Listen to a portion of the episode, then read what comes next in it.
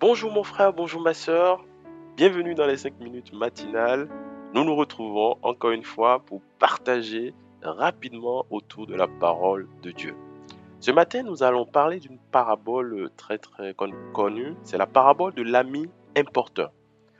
Cette parabole se trouve dans le livre de Luc du verset 5 au verset 13. Ce matin, nous allons lire euh, le vers, du verset 5 au verset 8.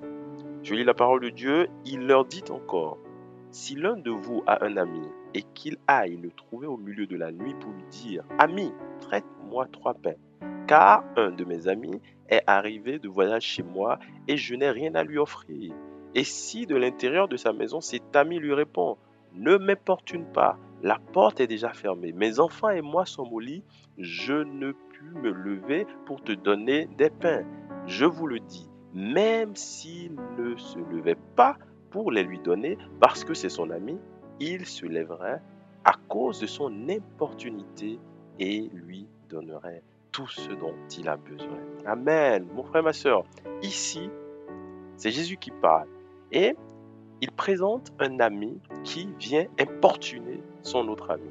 Et cet ami qui vient il apportait une demande avec insistance. Et Jésus dit que même si l'ami qui devait répondre à la demande ne le faisait pas, simplement parce que la demande lui était faite par son ami, il lui ferait ça parce que cet ami l'avait importuné dans la nuit.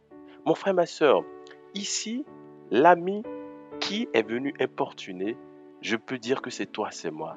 Et cet ami qui est chez lui dans la nuit et qui répond à la demande, je peux dire que c'est Jésus, c'est Dieu qui veut aujourd'hui te dire, mon frère, ma soeur, qu'il faut que tu persévères dans la prière. La prière, c'est cette demande que tu fais à Dieu, cette demande que tu faisais depuis à Dieu et, et à laquelle tu n'as jamais eu de réponse. Il faut que tu continues. Notre vie de chrétien n'est pas un long fleuve tranquille. Notre vie de chrétien n'est pas euh, euh, une, eau douce qui coule. Nous sommes des enfants de Dieu. Nous avons un Père aimant et bon. Ce Père aimant et bon veut que nous lui demandions. Et demander avec persévérance. Persévérer dans la prière. Oui, certains me diront, le Père connaît déjà ma demande, mais pourquoi faut-il que je persévère? Mon frère, ma soeur, j'ai envie de te dire que oui, il faut que tu persévères pour que le Père puisse voir que quelque part, tu ne dépends que de lui. La solution ne vient que de lui. Et sachons quelque chose, sachons une chose, le Père seul connaît la réponse à te donner. Sa réponse peut être un oui, sa réponse peut être un non. Dans tous les cas, toi comme moi, en tant qu'enfant, nous devons apprendre à persévérer. Et la parole de Dieu dit, il y a un verset très très très intéressant, le verset 9 qui dit, et moi je vous dis, demandez et l'on vous donnera, cherchez, vous trouverez, frappez et l'on vous ouvrira. Car quiconque demande reçoit, celui qui cherche trouve et l'on ouvre à celui qui frappe. Quel encouragement pour toi et moi, quel encouragement pour ta vie chrétienne. Dieu dit demande, je te donnerai. Donc ça veut dire qu'aucune de tes demandes, si cela est fait avec persévérance, selon la volonté de Dieu, ne pourrait être sans réponse. Mon frère, ma soeur, je ne sais pas ce que tu as demandé depuis et que tu n'as pas encore obtenu. Laisse-moi te dire, persévère. Je ne sais pas si la réponse de Dieu à ta demande serait un oui ou un non ou un silence. Des fois, nous devons apprendre aussi à écouter la réponse de, de notre Père. Ce que nous devons faire en tant qu'enfants, c'est quoi?